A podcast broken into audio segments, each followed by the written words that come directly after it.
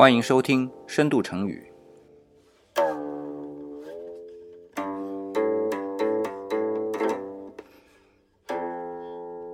我是李想。嗯，这一期跟大家分享的一个成语啊，叫“一木三桌发”。哎，一听就不是四字成语，对吧？呃，今天这个成语其实变化挺多的啊，我先留一个后手。啊，这一次呢也是命题作文，然后呢这个字是沐啊，就是三点水一个沐。哎，我们今天用沐浴的沐嘛。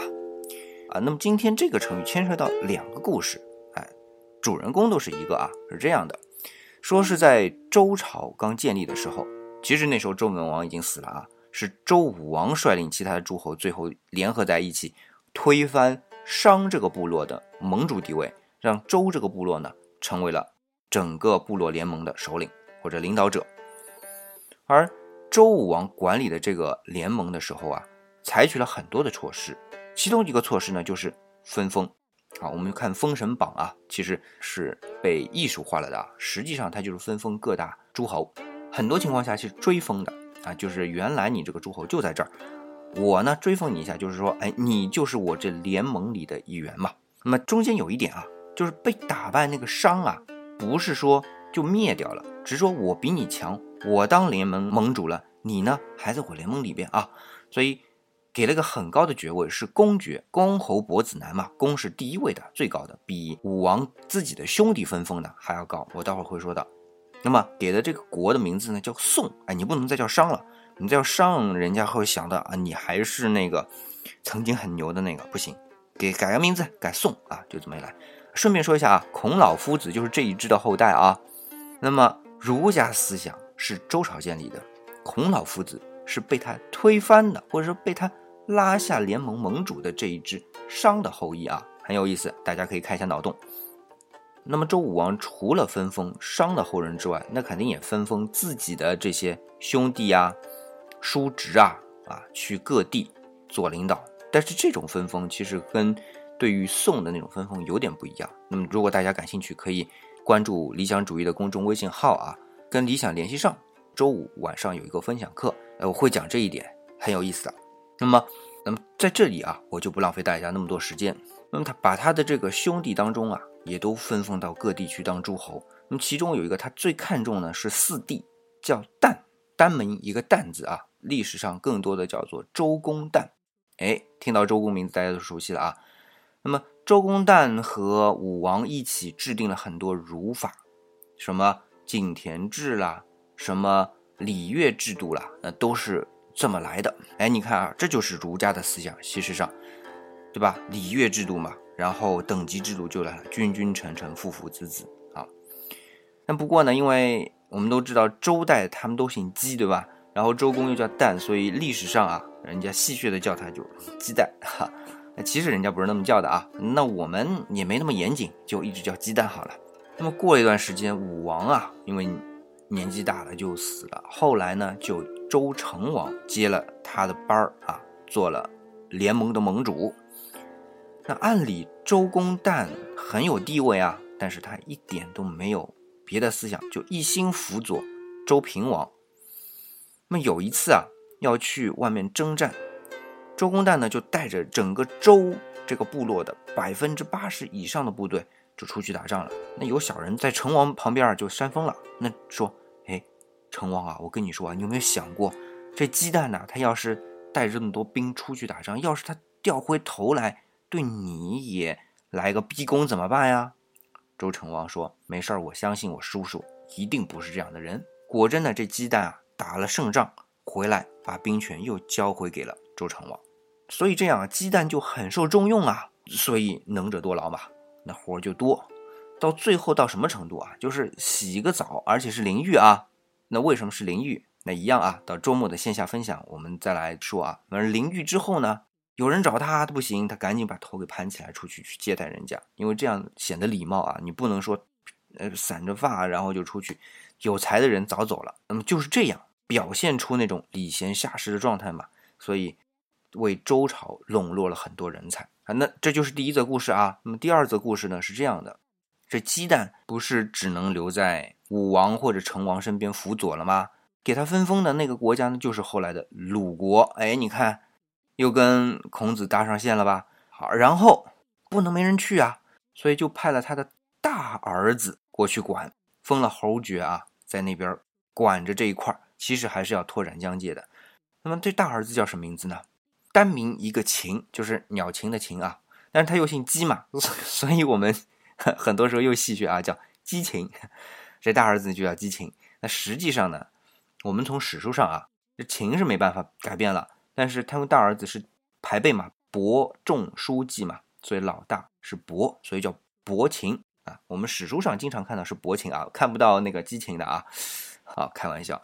那么鸡蛋对姬禽说了：“你可要记住啊，你可是作为文王的孙子，姬青的孙子，也是武王的。”侄子去鲁那块地方管理，那一定要管好啊，不能松懈啊！你看你老爹我啊，洗个澡要盘三次头发，吃顿饭要吐三次食物，要像我这样才能尽心的把这个地方给管好。那果真呢，这激情也是一代明主啊，把这一片地方呢做大做扎实了，这个国家就有后来的这种传承下来的我们齐鲁文化。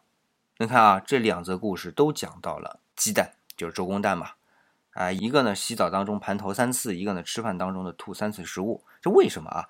洗淋浴啊，你就得把头发散下来洗澡，因为中国古人是不能剪头发的，成年之后，所以头发很长。你要是不梳好，那就披头散发，很吓人的样子，对吧？人家来给你办公务，你一个有点像那个贞子的这种形象出来，那不是吓死人啊！所以一定要弄得很正式。那嗯，洗澡洗到一半，赶紧的，哎，身上一擦，然后头发一盘出来，讲正事，讲完了，继续去洗澡。那么吃饭也是，吃了一半，有人来了，你说，咔哧咔哧，再把它咽下去，再跟人家讲话，这个慢嘛？他要快怎么办呢？噗噗噗，就先吐掉，嘴巴里干净了，然后赶紧跟人家讲正事。哎，以前吃饭很讲究啊，一定要把饭给嚼得很细才吃啊，更何况那个时候没有米饭啊，那个壳还在，而且还是树，哎，就是小米啊那种硬很硬。你不能 随便就这么咽下去，咽下去胃疼。好，那么所以呢，很多时候啊，那个“一木三捉发”这个成语要跟后面“一饭三吐哺”联系在一起说的，就变成十字成语了。“一木三捉发，一饭三吐哺”，十个成语很牛掰吧？中国人一向是用四字大法的，那怎么办？简单呐，把捉发和吐哺给合在一起，就变成捉发吐哺嘛。那么捉发吐哺啊。这个发音比较拗口，所以呢，就变成握发吐哺。你把头发要撩起来，握好才能盘起来嘛，就改成握这个字。这是通过发，这是因为发音的关系啊。那么你非得要说捉发和吐哺放在一起呢，会放把吐哺放在前面叫吐哺捉发，吐哺捉发呢就比较顺口，放在前面的握发图补就比较顺口。好，你看一下子变成四字成语了。所以我这一个标题啊。我看我的推文就看到四字成语“一目三捉法”，不是理想数学不好啊，这个数数还是会数的。好，开个玩笑。嗯，今天的封面呢讲一人物，这人叫做安东尼·华托。这幅画呢就是安东尼·华托的自画像啊，他自己画的。我为什么要发这幅图呢？大家有没有发现他的头发特别长啊，还是白色的？这就是法国。洛可可时期的着装风范，哎，这个穿好衣服不算啊，还要把头发弄成这个样子，白色的。但是有没有发现一点啊？大家可以把图片放大了看一下，这个额头和头发那里没有过渡，就说明什么？这是假发。其实华托啊，就是洛可可绘画艺术的开山鼻祖，所以他比较早期的。早期的时候，因为生活好嘛，要更漂亮。弄个假发戴戴，但是这个时候的假发工艺不好，要防腐啊什么弄，色儿都漂白了，所以就成白发了。那么后来呢，工艺越来越做得好，觉得白发不自然嘛，所以到中后期的时候啊，这个假发就变成灰色的，它没有把颜色全漂掉。那么在最后啊，人家算了，索性我别弄假发了，反正要一直好看，那我就真的头发留长就是了嘛。但是由于啊。长期这种假发的，你留了真头发，我们都知道，今天我们小姑娘留长头发都是很服帖的在身上，因为这是真发嘛。但假发就比较凌乱，因为它比较死，要假装做的自然。但是当留真发的时候，人家的这个固定思维也已经有了，这个长发就应该成这样的，所以男男女女留的长发都要做成像假发一样的，啊。好了，那么今天通过我们这次分享啊，了解到两点，一点呢就是一木三桌发是形容周公旦啊，也就是我们说的鸡蛋的他对于礼贤下士和工作繁忙的这种态度啊，我们也可以用它来作为我们平时造句当中的一个素材啊。那么同时呢，它也可以是一木三捉发，一饭三吐哺，这个连在一起成为一个十字成语，很牛掰。但是我们四字大法一样可以把它简化成卧发吐哺或者吐哺捉发这样的一个成语啊，这是一点。那么第二点呢，就是洛可可时期啊，男性都要留长发。一开始呢是用假发，后来呢就变成真发，但是真发的时候还是要弄成像假发的样子。好了，今天呢我们这个分享啊就到这里。那么如果大家感兴趣啊，可以关注理想的公众微信号“理想主义李是木子李”。那么下面的菜单当中呢有很多啊小福利，大家可以看一看。特别是我马上要上线的华丽古典巴洛克的这种赏析课啊，里边有。